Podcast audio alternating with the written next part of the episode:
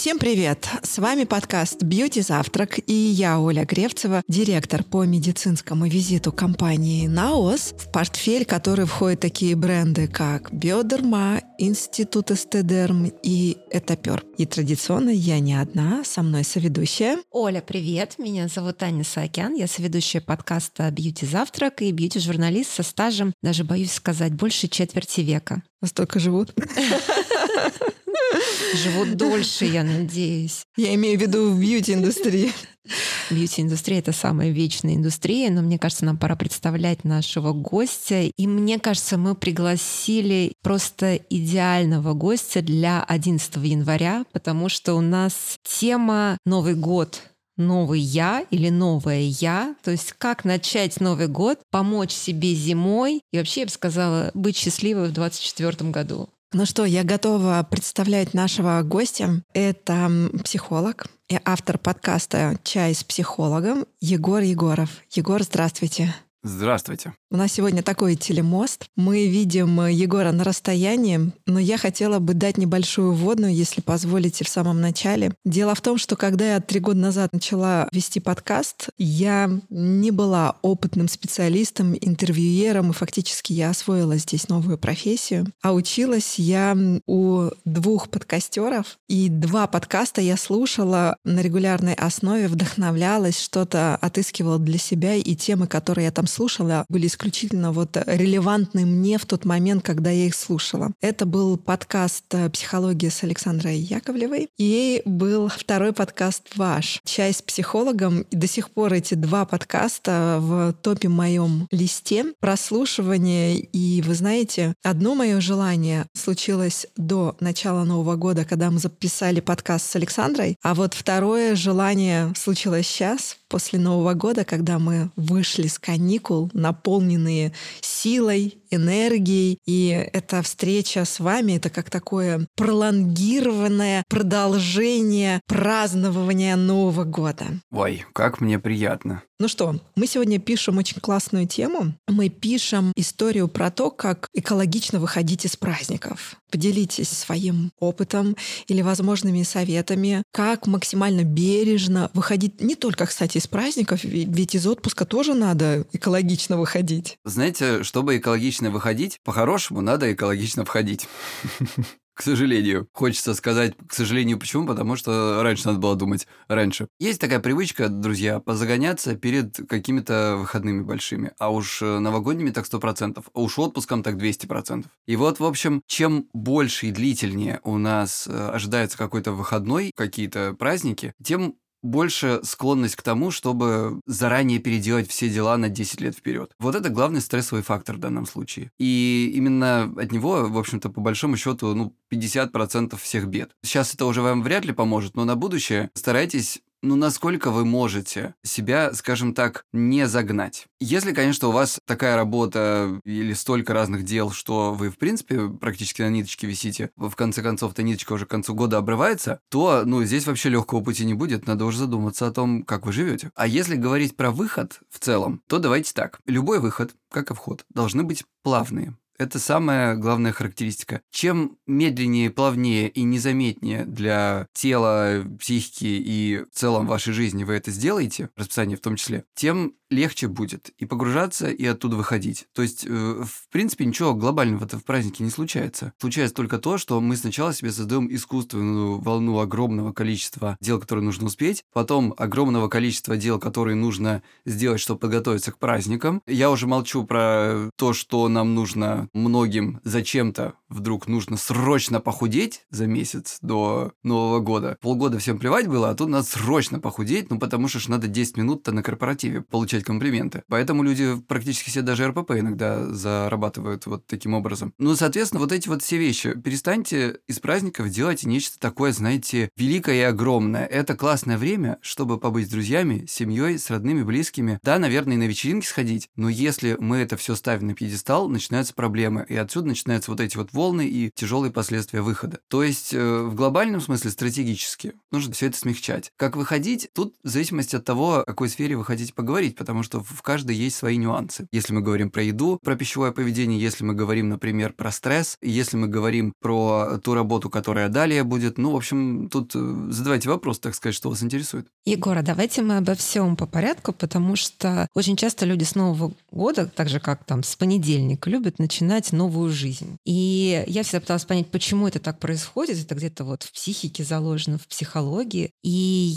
есть ли смысл действительно каждый Новый год так вот обнуляться, что-то себе планировать и строить планы? Я знаю, что многие делают так перед днем рождения, потому что день рождения это тоже каждый Новый год. Кто-то ходит к астрологу, например, и заказывает соляр, или не, как правильно это произносится, да, и такое же есть ощущение, что и в Новый год надо все начать заново. Так ли это, на ваш взгляд, и почему это так фетишизируется, если можно так сказать? Знаете, я думаю, что это мое предположение, я здесь, конечно, не эксперт, но по моим ощущениям, это потому что нам очень хочется иметь какую-то вот эту волшебную пилюлю или какую-нибудь магическую дату или какой-то магическое портал, вход в новую жизнь. В общем, очень хочется, чтобы что-то было быстро и хорошо. У меня плохая новость. Быстро чаще всего в 99% случаев бывает плохо. А вот э, хорошо бывает только медленно. Знаете, когда ты в горку полжизни идешь, зарабатываешь себе, э, так сказать, авторитет в своей сфере, в которой ты работаешь, профессиональный, зарабатываешь себе какой-то капитал, зарабатываешь себе друзей, родных, близких, хорошую семью, отношения в этой семье и все остальное, в 90% случаев, как мне кажется, это дается не так просто и не так быстро, но зато сохраняется надолго. А вот эти все быстрые вещи, ну, опять же, пример с деньгами, ты выигрываешь миллион в лотерее, и, в общем, вы знаете, что бывает с миллионерами вот такими вот моментальными. Это все куда-то пропадает. Но сказки-то хочется. А Новый год еще, вы только что видели это все, это такой вообще какой-то парад сказок, все очень хотят, чтобы мы срочно в нее поверили. Не знаю, зачем, если честно. Наверное, продажи поднимает. Хочется, в общем-то, о чем-то хорошем думать, конечно. Но не надо себя, друзья, обманывать. Как говорила Бетти Эриксон, которая учила меня гипнозу эриксоновскому, самое дорогое в мире, друзья, это врать самому себе. Настолько богатых людей не существует. Соответственно, когда мы думаем, что мы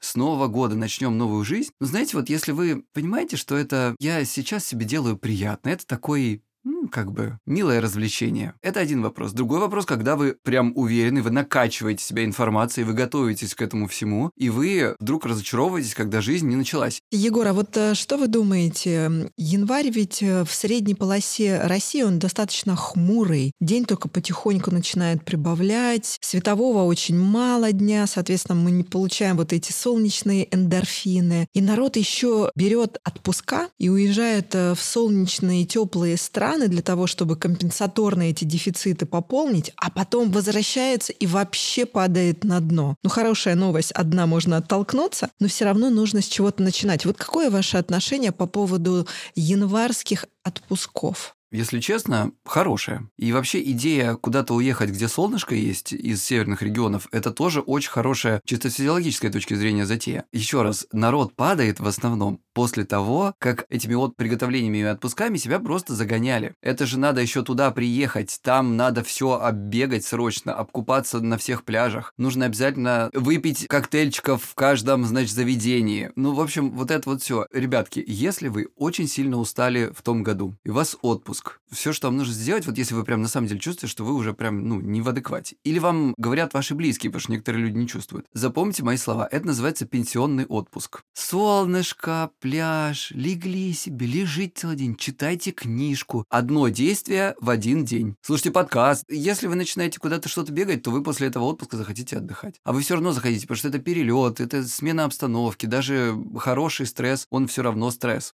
А еще у нас есть отличная новость для тех, кто либо только что вернулся из отпуска, и побывал на солнце и чувствует, что у него появилась пигментация и хочется не справиться. Либо наоборот, только-только собирается в отпуск, кататься на лыжах, где очень активное солнце, или в теплые края, и хочет вернуться с сияющей кожей без пигментации. Для вас и вообще для всех, кто хочет добиться сияющей, ровной кожи без пигментации, есть линия Пигмент Био у бренда Биодерма. И о ней расскажет наш врач-дерматолог-косметолог Игорь Патрин. Здравствуйте, дорогие слушатели! Мало кто знает, но нервная система и психологическое здоровье очень тесно связаны с нашей кожей. На эту тему у нас даже выходил отдельный подкаст. Это был, насколько я помню, один из самых первых выпусков. Если вы послушаете тот самый наш выпуск, то убедитесь, что у этих казалось бы, совершенно разных систем очень много общего. Начиная с происхождения, кожа и нервная система развиваются из одного и того же слоя эмбриона, так называемой эктодермы, заканчивая самыми очевидными вещами. Это то, что отражение нашей кожи в зеркале, безусловно, влияет на наше настроение и психологическое состояние. Пигментные пятна, пожалуй, одна из наиболее распространенных причин, по которой кожа может нас расстраивать. По некоторым данным, до 60% людей сталкиваются с проблемой гиперпигментации. Биодерма разработала для ее коррекцию целую гамму под названием пигмент био. В гамме много интересных продуктов, но сегодня хочу вас познакомить с наиболее активной позицией, которая комплексно воздействует на проблему пигментных пятен. Это сыворотка пигмент био С-концентрат. В сыворотке условно можно выделить два типа ингредиентов. Первый тип ингредиентов – это комплекс, который оказывает интенсивное осветляющее действие. Сюда можно включить и витамин С, который, кстати, очень интересно активируется при помощи специальной кнопки на флаконе непосредственно перед началом применения. То есть вы нажимаете перед первым применением на кнопочку на флаконе, и порошок витамина С высыпается в базу, и таким образом происходит его активация. Учитывая, что витамин С это очень эффективный, но при этом, скажем так, не самый стабильный компонент, мне кажется, такое решение очень классное, потому что позволяет вам получить максимально свежий продукт перед началом использования. Кроме аскорбиновой кислоты содержится еще и запатентованный осветляющий комплекс, который называется Люмеревил. Туда входит много разных компонентов, которые влияют на разные скажем так, звенья патогенеза формирования пигментных пятен, и в целом именно этот комплекс обуславливает эффективность средства. Первая категория ингредиентов – это те вещества, которые непосредственно действуют на пигментные пятна. А вот вторая категория – это ингредиенты, которые поддерживают барьер кожи чтобы на ней не было раздражений. Сюда относится, например, неоцинамид, который восстанавливает барьерные свойства, стимулирует синтез липидов, которые укрепляют кожный барьер. Все же сыворотка очень активная, и важно, чтобы она хорошо переносилась даже чувствительной коже, ведь на чувствительной коже тоже бывают пигментные пятна. Собственно говоря, это и есть пример экобиологичного подхода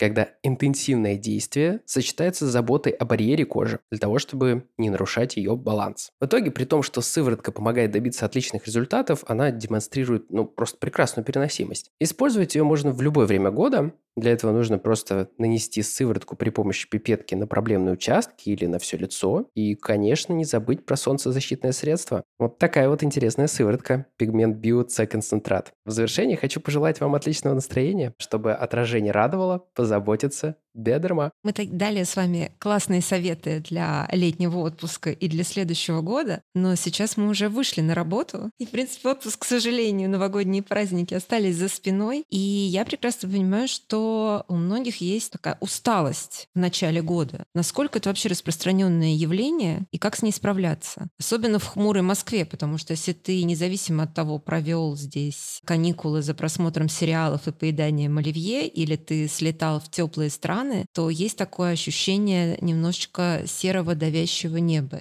Понимаете, какая штука? Нам с вами хотя бы половину этого выпуска выпустить до Нового года. Я шучу, конечно, но вы понимаете. Потому что здесь очень важна подготовка. Потому что профилактика, как мы все понимаем прекрасно, решает огромное количество проблем, которые впоследствии возникают, которые потом приходится, ну, если не лечить, то, по крайней мере, фиксить как-то. В общем-то, это большая проблема, что делать с тем, что э, человек замученный, усталый, физически усталый, психологически усталый. После этого я еще раз повторяюсь, ну, то есть, если вы можете себе позволить такой пенсионный отпуск даже хотя хотя бы дома лежать, ничего не делать, ходить, смотреть на птиц, пойти на каток или еще что-нибудь сделать вот такое совершенно бессмысленное, прогуляться, сесть в библиотеку, то это лучший способ. Но большинство людей, когда вот опять же, были эти все насыщенные праздники, были корпоративы, были семейные застолья, потом 8 или 10 дней там или 5 дней кто-нибудь доедал эти оливье, допивал все эти бутылки шампанского и всю эту историю, а потом еще кто-нибудь срочно поехал на лыжах кататься куда-нибудь хотя бы в Сочи. После этого ты приезжаешь и «А что ж случилось? Что ж все такие усталые это? А что же было все эти дни? Вы вообще как год жили? Ну, как бы мы все. Каждый день у нас дует тоже 5 дней в неделю, там работка, ну, может, вечером там кого-то увидишь. Ну, так есть такая рутина. Это не рутина с вырванным вырвало оттуда. И вот теперь для того, чтобы нас попустило, нам нужно опять ту рутину, так сказать, себе вернуть. И вернуть ее нужно с максимальным бережливостью для себя. Нужно обязательно ложиться вовремя спать. Насколько это вообще можно восстановить сон. Нужно стараться понежнее относиться к себе в плане еды. Все зависит, конечно, от того, что вы там как бы там ели, но в целом тоже резких движений делать не нужно. Садить себя на какую-то жесткую диету ни в коем случае не нужно. Это даст ровно противоположный эффект. Нужно это все сделать плавно. То есть, еще раз,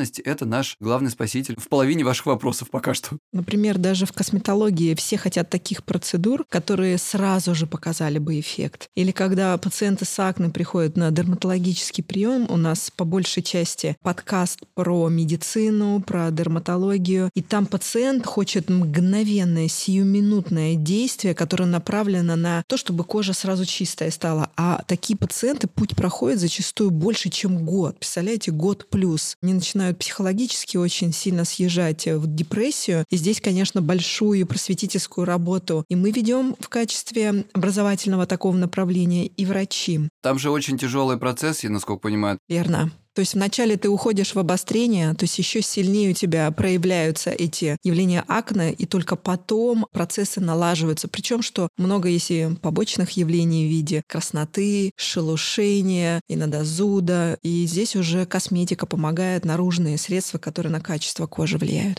Что про это говорить? Вот есть, например, самое быстрое из того, что я пробовал лично. Это был, наверное, ботокс и гиалуронка, говоря про инъекции. Ну, даже ботокс самое быстрое, наверное, что сейчас может предложить косметология. И то, как бы две недельки, ну, недели полторы, ты подожди, пока... Пока встанет. Извините, вот такой мир. Это отвратительно. Я ненавижу ждать так же, как и все.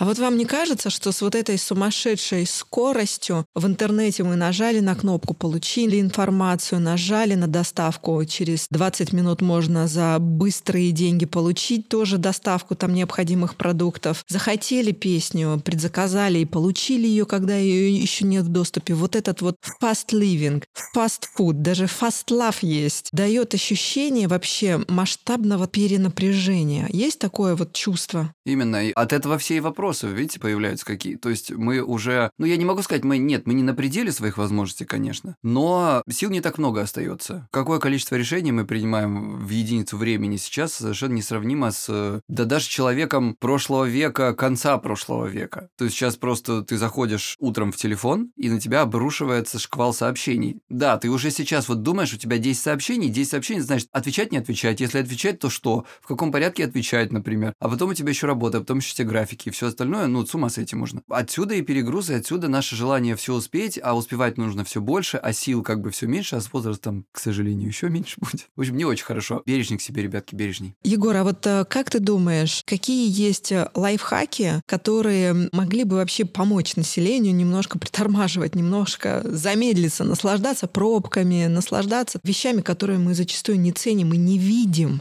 Не видим красоты, которая проходит мимо нас каждую минуту. С красотой дело какое. Это, опять же, к сожалению, не такой быстрый процесс, как хотелось бы. Но очень благодарны, если им начать заниматься. Это практика. Это должна быть такая, знаете, ну если не привычка, то как минимум что-то регулярное. Я в данном случае что рекомендую? Из, опять же, помогающих технологий. Есть, например, в айфонах с предыдущим обновлением, насколько я помню, большим iOS, вышла дневник эмоций. Есть сторонние приложения, и на Android есть, на вообще все возможные и невозможные смартфоны есть сейчас дневники эмоций. Пожалуйста, их ведите. Очень полезная вещь. Вам кажется, что это бессмысленно иногда, если у вас там, не знаю, вам психолог не задал это задание. Но, во-первых, это расширяет вокабуляр эмоциональный, то есть вы можете говорить о своих эмоциях, что вы на самом деле чувствуете, и не просто говорить. Когда вы расширяете вокабуляр, вы начинаете понимать, что вы чувствуете, и отсеивать одно от другого. Там предлагаются варианты, в которых э, вы можете вот понять, что вот это сейчас вот какое чувство конкретно было. Их, оказывается, огромное количество оттенков. Так вот, туда же можно заносить разные, как дневничок, так сказать, заносить э, разные моменты, по какому поводу вы чувствовали вот это или вот то. У вас в рандомное время вываливается оповещение о том, что «Привет, что ты сейчас чувствуешь?» И вот в такие моменты можно задавать себе дополнительное задание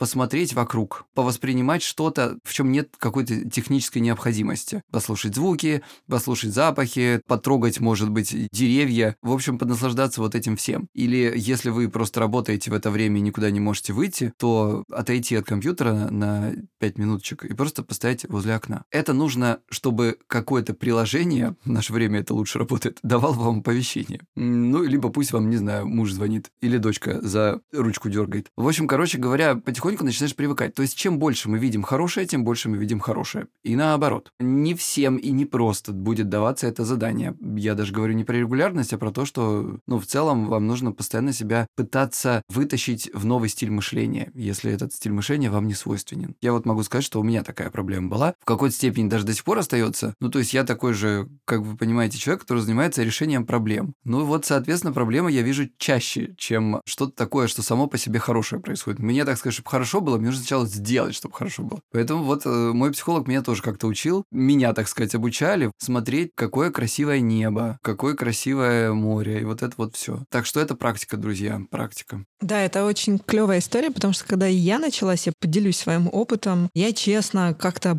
приукрашивала по-хорошему так накидывала вранья на то, как э, я себя сейчас чувствую. И мне казалось действительно, что вот так я себя чувствую, пока я не скатилась до такой очень простой истины, что я сама перед собой держу ответ, что никому этот ответ не нужен, кроме меня. И вот тут пошла распаковка. Это не очень приятный такой процесс, но это большой шаг на пути к самому себе. Мы как-то неожиданно перешли к теме новых каких-то привычек с Нового года. Ну, если можно так выразиться, заговорили про записывать свои чувства, и вы произнесли еще про такой навык, как навык ждать, который многие растеряли. На ваш взгляд, насколько важно учиться заново этому навыку, и какие еще вещи мы растеряли, к которым стоило бы вернуться? Очень важно, я бы даже сказал, не то чтобы учиться, а вспомнить или переопределить для себя терпение. Поскольку сейчас вот именно терпение – это то, что у нас в дефиците, вместе со вниманием, как говорится. Действительно, мы уже выше говорили, что если тебе довольно быстро все может сейчас быть прямо перед тобой, то ждать и терпеть становится как-то «а зачем?» И ты действительно, как ты правильно сказал, отучаешься. Очень неприятный процесс, надо сказать. Вообще ждать и терпеть очень неприятно. Проблема в том, что нас никто не спрашивает. Жизнь нас все равно ему обучит. Поэтому если не мы сейчас, то нас потом поставят перед фактом. И у нас не будет времени потренироваться, а нам потом придется очень долго и очень тяжело терпеть, умножить на 2, умножить на 3, потому что ну, мы растренировались, так сказать, в этом смысле. У меня в детстве была подруга. Я жил тогда на юге, и э, она приезжала из Москвы. И столичные девчонки, они же, понимаете, это я там просыпался в 7, а она просыпалась в 10. я, значит, заходил к ней, чтобы ее, значит, это звать гулять, там, я не знаю, сколько мне было, 6-5 лет. Ну и вот, значит, я сидел на этой скамейке и ждал, пока моя подруга наконец-то проснется, позавтракает и выйдет. И это обычно, знаете, затягивалось. Ну, я не знаю, сколько мне казалось, что это были часы и годы. Потом она выходила, я, конечно, был безумно счастлив, все остальное. Ну, в общем, я, естественно, реб... как я ребенок, просто, ну, было очень тяжело ждать, очень тяжело детям ждать. И вот это ощущение, я его, знаете, так запомнил, и, конечно же, не хотелось никогда его повторять, но сейчас я его вспоминаю с улыбкой, потому что, возможно, в детстве в какой-то степени меня это чуть-чуть закалило. Потому что я помню, родители тоже говорили, знаете, из серии, вот тебе сказали, Егор, подожди, и ты ждешь, не устраиваешь истерики, как другие дети. Мне было приятно.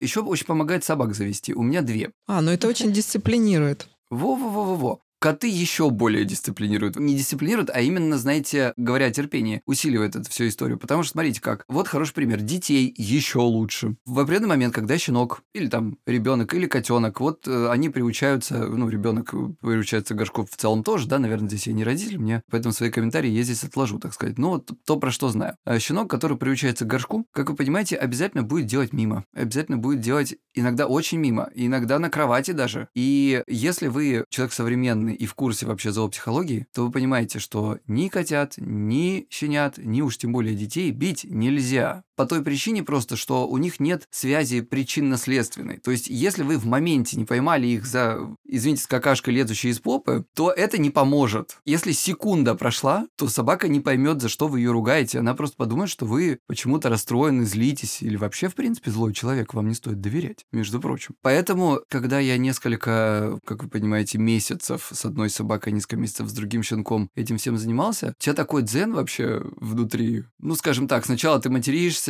ненавидишь это все, думаешь, нахрен я вообще это сделал, да-да-да-да, а потом ты уже такой, да, все нормально, все хорошо. Егор, ты вот сказал, что чувства не должны быть всегда хорошими. Ты не всегда должен быть э, классным, веселым, счастливым. А вот как ты думаешь насчет такой метафоры, что внутри нас э, живут два животного? Одно животное, оно доброе, ласковое, очень отзывчивое. Просто там не собаки твои навеяли эту такую преамбулу. А второе агрессивное, желающее порвать всех. И вот куда энергия, куда твоя осознанность, то животное и начинает начинает расти. И если постоянно быть э, в агрессии, как, например, моя подруга, мужики все козлы, я говорю, да ты не переживай, мир тебя слышит, и эти мужики тоже. И только такие тебе и попадаются, ну реально. И вот мое ощущение, что если все-таки не воспитывать себе эту доброту, а мы взрослые все-таки в ответе за свои чувства, потому что мы взрослые, мы не дети, то вот как ты смотришь на то, чтобы эти положительные эмоции в себе холить, леять или побольше большей части их подмечать и растить. Слушай, здесь не могу я так прямо с тобой согласиться, потому что мне кажется, это немножко такая редукция этих процессов. Что я имею в виду? Понятно, что есть что-то хорошее, что-то плохое, но это очень такое черное и белое. И нам очень не полезно для своей психики думать о ней как э, о чем-то, в чем есть что-то доброе и злое, черное, белое, вот это все. На самом деле это миллионы оттенок серого, так сказать, и все, что между ними. И в этом смысле позитивное мышление себя очень сильно не оправдало. Более того, я считаю позитивное мышление опасным. Не нужно себя вот специально замучивать, чтобы вот, ой, какое небо голубое. Да, в целом, если вы постоянно только и делаете, что видите только серое, то какое небо голубое вам будет подумать полезно. А если вот вы делаете все, что угодно, чтобы избежать или заставить себя думать иначе, то это становится уже пыткой. Это становится уже вынужденным, как бы сказать, наказанием или вынужденным избеганием. И все, что делается насильно, потом отторгается. И отторгается проявляется очень ярко. То есть мы получаем обратный эффект в данном случае. Здесь мы говорим про баланс и, скажем так, середину. То есть плохо, когда вы постоянно себя замучиваете, думая о хорошем, плохо, когда вы постоянно думаете только о плохом. Про остальные эмоции, э, которых тоже огромное количество, мы же ведь можем чувствовать и злость, и обиду, и разочарование, и гнев, фрустрацию, и огромное количество всяких разных вещей между ними с разными оттенками и смесями. Собственно, о чем мы выше говорили, э, ведем дневничок и учимся. Нам очень важно, чтобы мы могли могли эти эмоции, каждую из них правильно отработать и обработать, и обдумать, и понять. Потому что некоторые из, скажем так, злости совсем не злости. Некоторые из веселых шуток, как мы знаем, весьма себе не веселые и даже иногда не шутки. Что кроется за одним, что кроется за другим, это тоже такие вещи, которые нужно в идеале, слушайте, всем по психологу, конечно, хочется мне сказать. То есть невозможно научиться быть самому себе психологом. Сейчас просто такое количество психологических марафонов с самыми разными, причем и очень хорошими психотерапевтами, и, например, если ты какое-то время побыл в терапии, пообщался с психологом, психотерапевтом, уже понимаешь, как это работает, можешь ли ты потом, слушая марафоны и лекции, научиться справляться сам? Или все-таки психолог нужен постоянно по жизни? Это может помогать, конечно, безусловно. То есть здесь смотрите как. Какого-то рода марафоны и, в общем, такие инфопродукты – это определенные вещи, которые сделаны на группу. Они в некотором смысле, естественно, на вас не заточены. Они заточены на среднего человека. Они способны во многом помочь сделать какие-то, ну, в зависимости от качества продукта, конечно. То есть они способны помочь сделать что-то очень хорошее. Но если вы хотите индивидуального подхода и решения конкретно ваших проблем, то никакой марафон это не сделает. Если только вы не попадете вот в этот ровно идеальный, знаете, какой-нибудь там эсочку, и вот там столько сантиметров э, и половиночка тогда, ну, бывает, бывает, что попадает, какую-то часть проблем решает. А говоря про психолога, у меня такое, знаете, специфическое в этом смысле мнение, наверное, оно обусловлено теми методами, в которых я работаю. Я не считаю, что к психологу нужно ходить постоянно. Я считаю, что это должно очень быть, насколько это возможно, это может быть похоже на обращение к медикам. Когда вы болеете, вы идете к врачу. Вы же не сидите там постоянно. Если вы там сидите постоянно, это называется ипохондрия, это не здоровье уже. Ты идешь, решаешь какую-то конкретную проблему, занимаешься ей, и после этого идешь жить своей самостоятельной жизнью. Есть что-то непонятное, если вдруг она повторилась или возникла другая, то можно прийти решить другую проблему. Постоянно сидеть у психолога не надо, иначе вы начинаете использовать его как костыля. Костыль использовать для э, хождения по жизни, как вы понимаете, это мало того, что не совсем удобно, это еще и ограничивает э, сильно ваши собственные мышцы. Поэтому можно в целом, конечно, знаете, есть такие, у меня краткосрочный метод, есть долгосрочные методы, в которых, ну, скажем, я бы сказал, человек, вы можете себя изучать, познавать свои какие-то внутренние черты, разбираться в своих эмоциях и так далее, но тоже не относитесь к этому как, э, то есть старайтесь себя изучать, а не решать проблемы, не приносить каждый раз какую-то новую и так далее серьезную проблему. Вашу серьезную проблему должны решать вы. Если у вас хороший специалист, то он вам в этом смысле поможет, и все будет хорошо. В общем, мое мнение, если вы можете жить самостоятельно, живите самостоятельно, когда что ломается, идите к нам, после этого живите дальше. Оля, мне кажется, все то же самое у нас в косметике и в дерматологии. Как только ты изучил свою кожу и нашел классного специалиста, который помог подобрать грамотный уход и то, что нужно именно тебе, тебе дальше уже не нужно бесконечно менять какие-то косметические средства бесконечно тестировать разные процедуры, потому что ты знаешь свою программу и что тебе нужно сделать. Ты можешь следить за новинками, ты можешь изучать то, что появляется, но ты знаешь свои правила и что нужно вот тебе. Например, сейчас зима, да, там у нас э, сухой воздух в помещении, и понятно, что важнее уделить внимание, если мы возьмем бренды компании Наос, то это Биодерма и Гамматодерм, которая спасает от сухости кожи. А если я вырываюсь куда-нибудь в горы, то мне не обойтись без солнцезащитного Где есть крема. солнце? Где есть солнце, да. Мечтательно сказала я. У биодерма, кстати, какая прекрасная гиалуронка, а? Правда?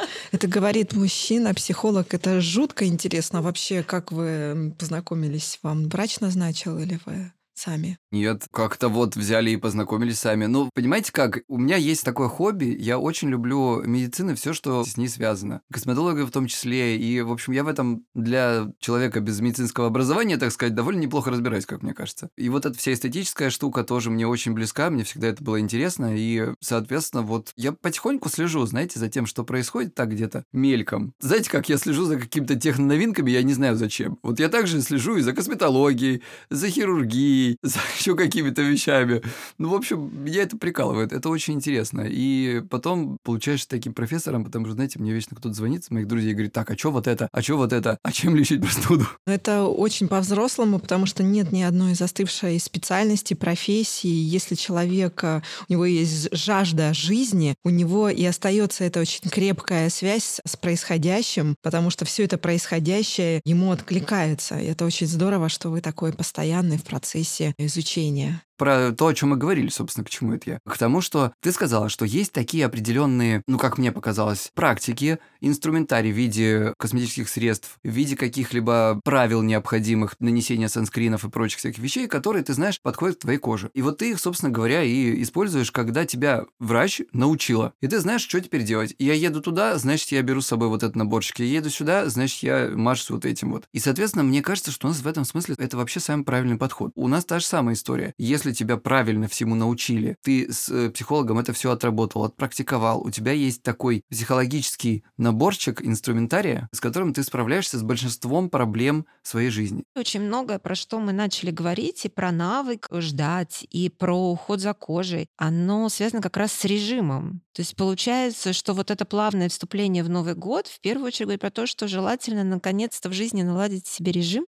Да, это очень важно. Один еще из основных э, стрессорных факторов – это как раз-таки вот этот срыв этого режима. Как мы уже говорили, срыв рутины. Это одна из тех вещей, которая очень выбивает из колеи, помимо того, что был вот этот вот... Ну, в целом, смотрите как. Вот даже мы говорим про рутину работы, дел и прочих вещей, мы говорим про рутину расписания сна, расписания еды, расписания отдыха. И вот эти все вещи, они под Новый год сбиваются. В Новый год, в новогодние праздники превращаются в какую-то неразбериху. В результате после этого мы, как оглобли, нас по голове долбанули. И мы такие, о боже, что это было? Думаем мы, сидя в первый рабочий день в январе. Да?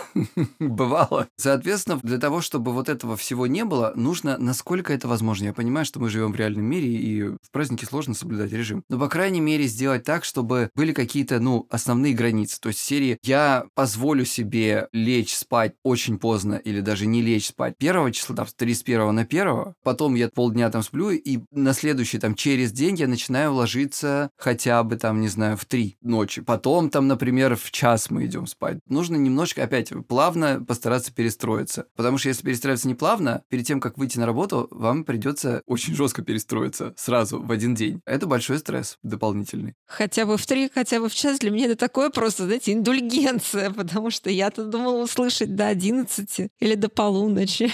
Нет, я говорю про нас всех, да, которые, типа, легли в 6 первого числа уже, да, получается, после Нового года. До второй день они спали полдня, или там, считай, целый день, проснулись вечером, поели, опять выпили, и опять гуляли до следующих э, скольки-то там утра. То есть вот если вы второй раз повторите до 6 утра, а потом третий день повторите до 6 утра, начнутся проблемы, поэтому лучше вот смещать. Вообще в идеале, вот в идеале. Если у вас какие-то начинаются проблемы со сном, то важно даже не то, во сколько ложиться, а во сколько вставать спать. Вот если вы сохраняете примерно одно и то же время, когда вы просыпаетесь, даже не то, что примерно, а лучше прям одно и то же время, то во сколько бы вы не легли, при достаточном, так сказать, упорстве, через определенный э, промежуток времени вы будете спать легче. Просто, ну, первые дни будет очень тяжело, конечно, потому что вы точно знаете, что в 10 вставать. Вот как мы, большинство людей на работу ходят, в 10 там, в 8 вставать, в 7 вставать. Во сколько ты не ляжешь, ты в понедельник один фиг встанешь в эти самые 7 часов. Поэтому, ну, как говорится, и жизнь говорит, ну и крутите как хотите. Хоть что там делать в выходные? В 7 встаем. И, знаете, ты нехотя встаешь, тебе тяжело, тебе плохо. Но где-то так к среде ты как-то уже получше встаешь, к четвергу уже вообще нормально, в пятницу ты уже наконец-то привыкаешь к этому, потом выходные у тебя все это повторяется. Не живите так. Ну так вот, это я к чему? К тому, что проблема начинается тогда, когда мы позволяем себе не вставать или встать позже. Проблема, в общем, начинается тогда,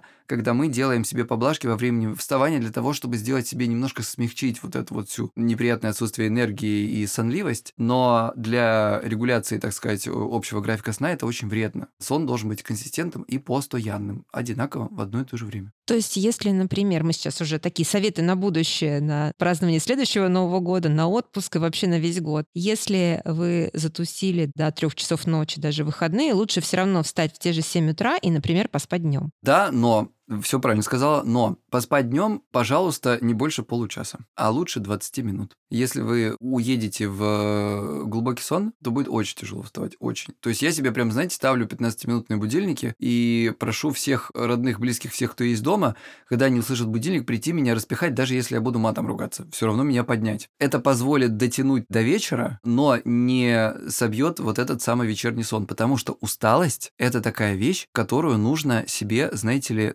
заработать и как э, золото хранить в шкатулочке до вечера. Там-то она вам очень сильно и пригодится, чтобы вы заснули. Потому что мы эту усталость иногда разбазариваем в течение дня, а иногда просто вот одним росчерком пера перечеркиваем за один часовой, двухчасовой сон. А потом ночью опять не спим, и начинается бессонница. Знаю по себе, могу поделиться личным опытом, как человек, который долго-долго лечился от бессонницы, ходила к психиатрам, к психологам, психотерапевтам, пробовала таблетки, к неврологам. И спасло меня в какой какой-то момент, когда я себе прям сказала, что спала ты или не спала, планы на день меняться не должны. И тогда вот ты встаешь, делаешь, но как-то вот день за днем идет, и в конце концов потихонечку я пришла к тому, что бессонница, она периодически проявляется, как мне сказал кто-то из э, специалистов, это болезнь, которая никогда не уходит никуда, она периодически проявляется, но она же не в таком формате, в котором она была. Но я понимаю, что упасть в это, это э, очень просто. И у меня будет следующий вопрос все-таки про людей, которые вышли на работу 11 января не в состоянии бессилия, а наоборот, в состоянии эйфории. Такие же тоже есть, кто прилетел из отпуска, кто отдыхал, медитировал, путешествовал, он вернулся с такими «сейчас я сверну горы» и всех других вдохновлю свернуть горы. Как таким людям сделать так, чтобы это ощущение сохранить, вот этот заряд энергии и продлить его на весь год?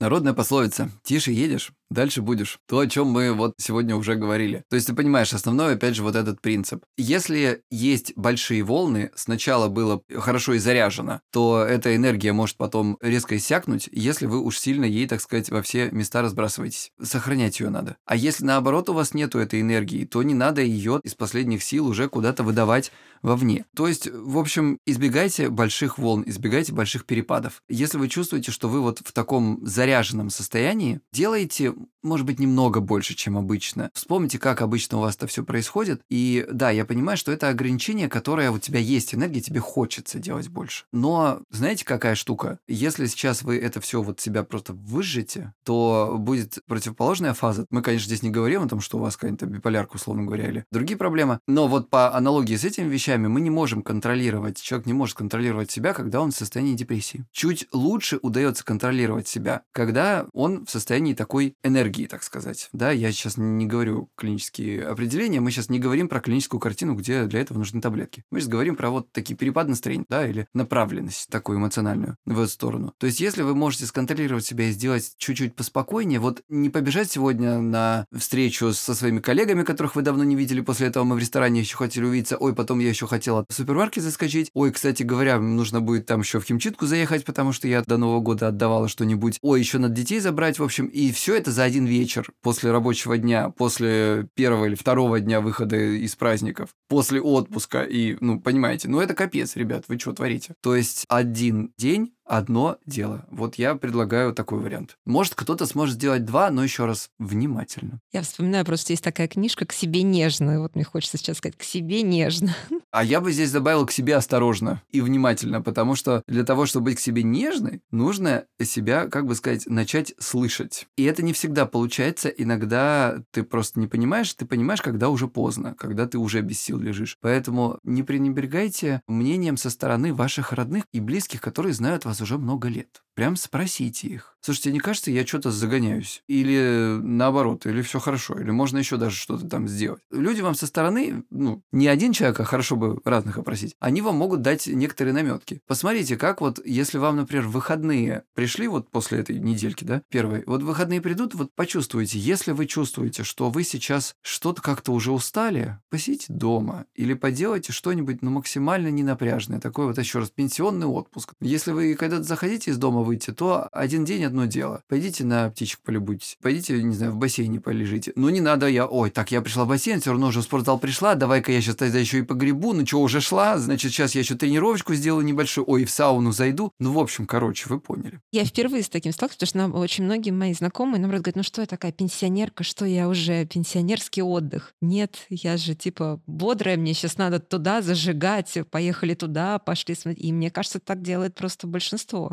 Поэтому возникают вот такие вопросы потом, что делать со стрессом, что делать с выгоранием и прочими вещами. Они на ровном месте не образуются, так сказать. Это все потому, что, ну, как мы говорили, мы хотим быстро и много, и сильно, и не всегда мы готовы признаться себе, что, ну, сил бывает не всегда так много, как хотелось бы, не знаю, очень хочется, чтобы всегда сил было как в 20, а их вообще-то уже далеко не. Не у всех, конечно, безусловно. Есть кто-то, у кого и в 30 сил больше, чем как у 20. То есть самое главное, чтобы вам этих сил хватало.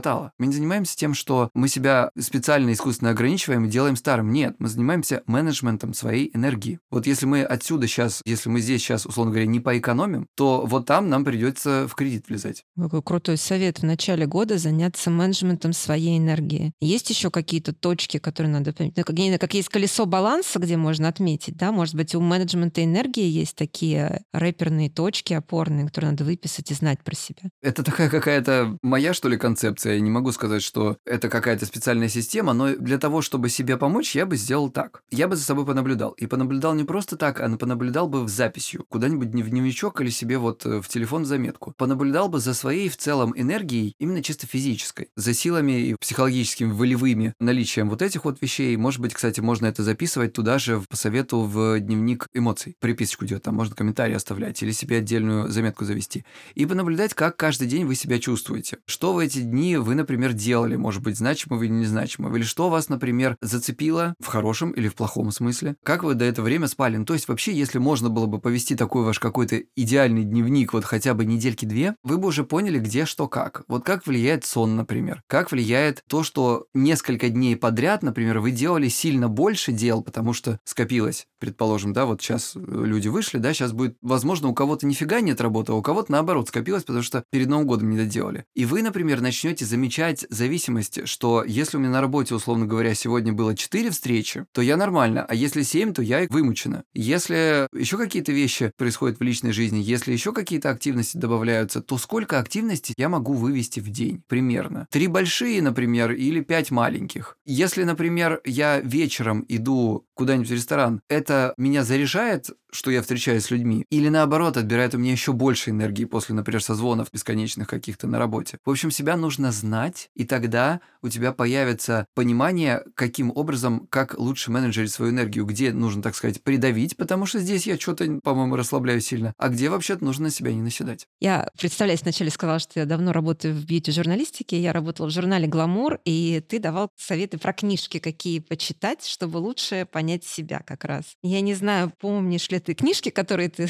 рекомендовал, но, может быть, вот сейчас какие можно посоветовать нашим слушателям почитать, чтобы лучше себя понять? Хороший ты вопрос тебе такой задаешь мне, общий, сложный для меня, потому что, еще раз, я узкий специалист, я реш... привык решать узкие задачи. И довольно эффективно это делаю, как мне кажется. А вот так вот в целом, ох, ты сейчас меня поставила прям в тупик. Наверное, мне хотелось бы, чтобы люди не сколько читали, сколько, как я еще раз сказал, писали. Писали, чтобы они узнавали о себе. В этом смысле огромное какое-то невероятное количество книг, я даже не могу сказать совершенно что-то конкретного, но общая концепция такая. Хорошо бы, чтобы было понимание, что делать с своим телом, хорошо бы, чтобы было понимание, что делать со своими эмоциями. И в идеале, если есть еще какие-то дополнительные вопросы, как то, опять же, вот проблемы с кожей, например, или хочется лучше выглядеть, или хочется избавиться от чего-то, то там уже ты ищешь себе конкретные отдельные какие-то направления. Есть огромное количество разного рода блогеров, которые рассказывают про книги. Кстати, вот у меня пару выпусков в подкасте было про это тоже. Можете поковыряться в чае с психологом, мы там говорили про разные книги. Я не так много читаю общей литературы, потому что в основном это очень узко специализировано. Ты меня сейчас вот спросила, что делать в случае, например, какую книжку читать,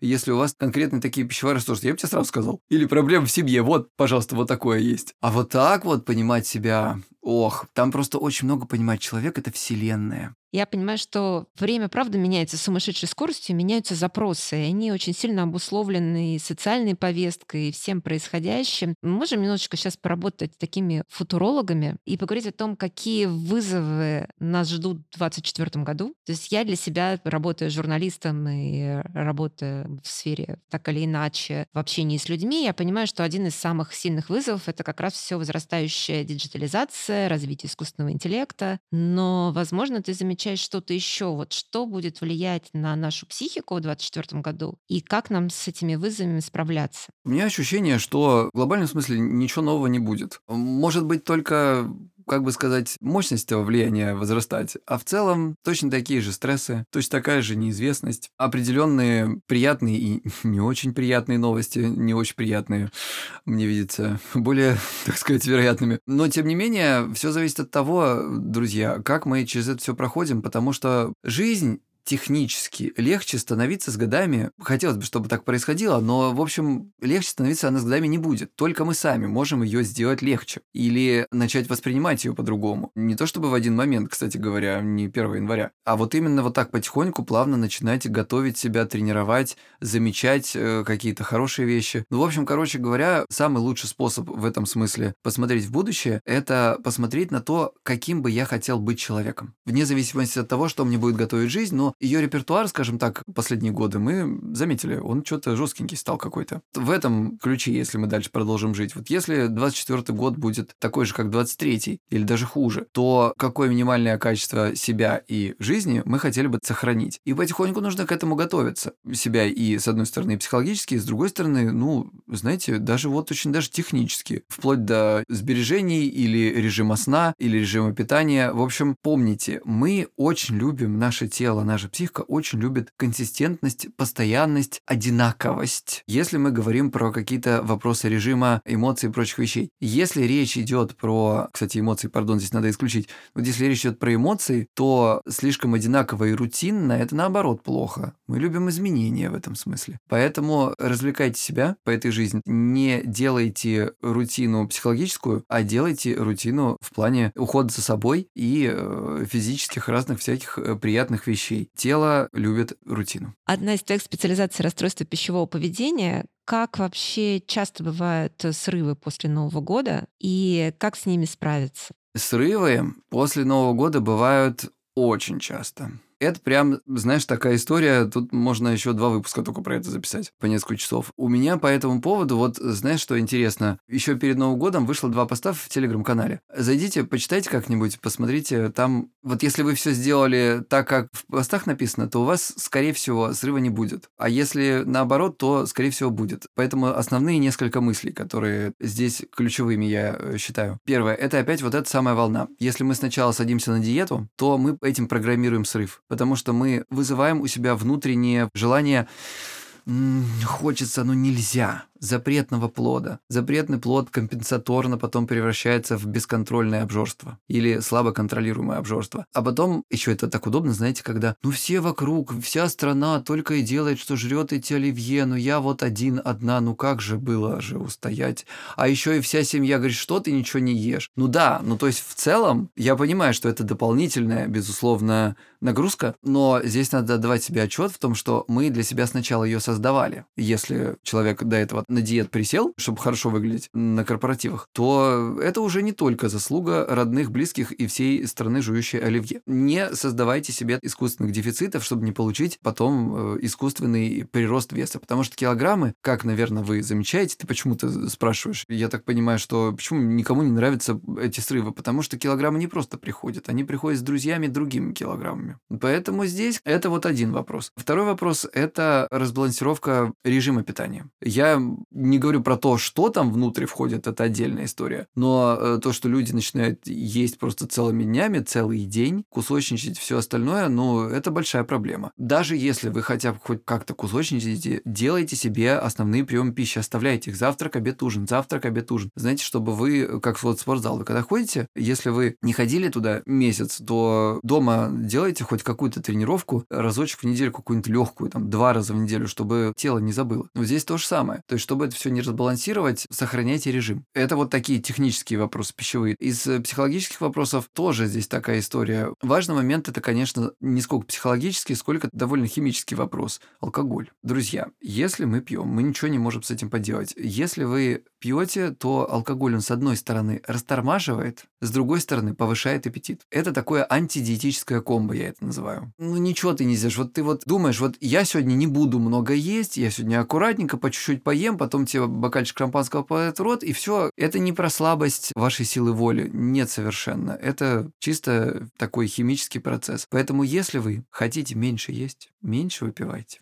Егор, спасибо тебе большое за такой щедрый и очень э, вдохновляющий разговор. Это было очень полезно. И спасибо тебе за осуществление еще одной мечты, моей такой маленькой, теперь все знают об этой мечте. И я хотела бы поблагодарить тебя за те советы, которые ты дал по такому плавному, очень мягкому выходу из очень ярких новогодних э, праздников. И я надеюсь, что вот эти советы помогут продлить одновременно послевкусие праздника и не угробить себя на работе, когда уже сроки какие-то появляются, встречи сумасшедшие, планирование. Будьте верны себе, бережной заботы. И еще раз большое спасибо за встречу. Спасибо, спасибо большое. Спасибо, что позвали. Пока-пока. Было очень приятно. Пока-пока. Спасибо. Пока-пока.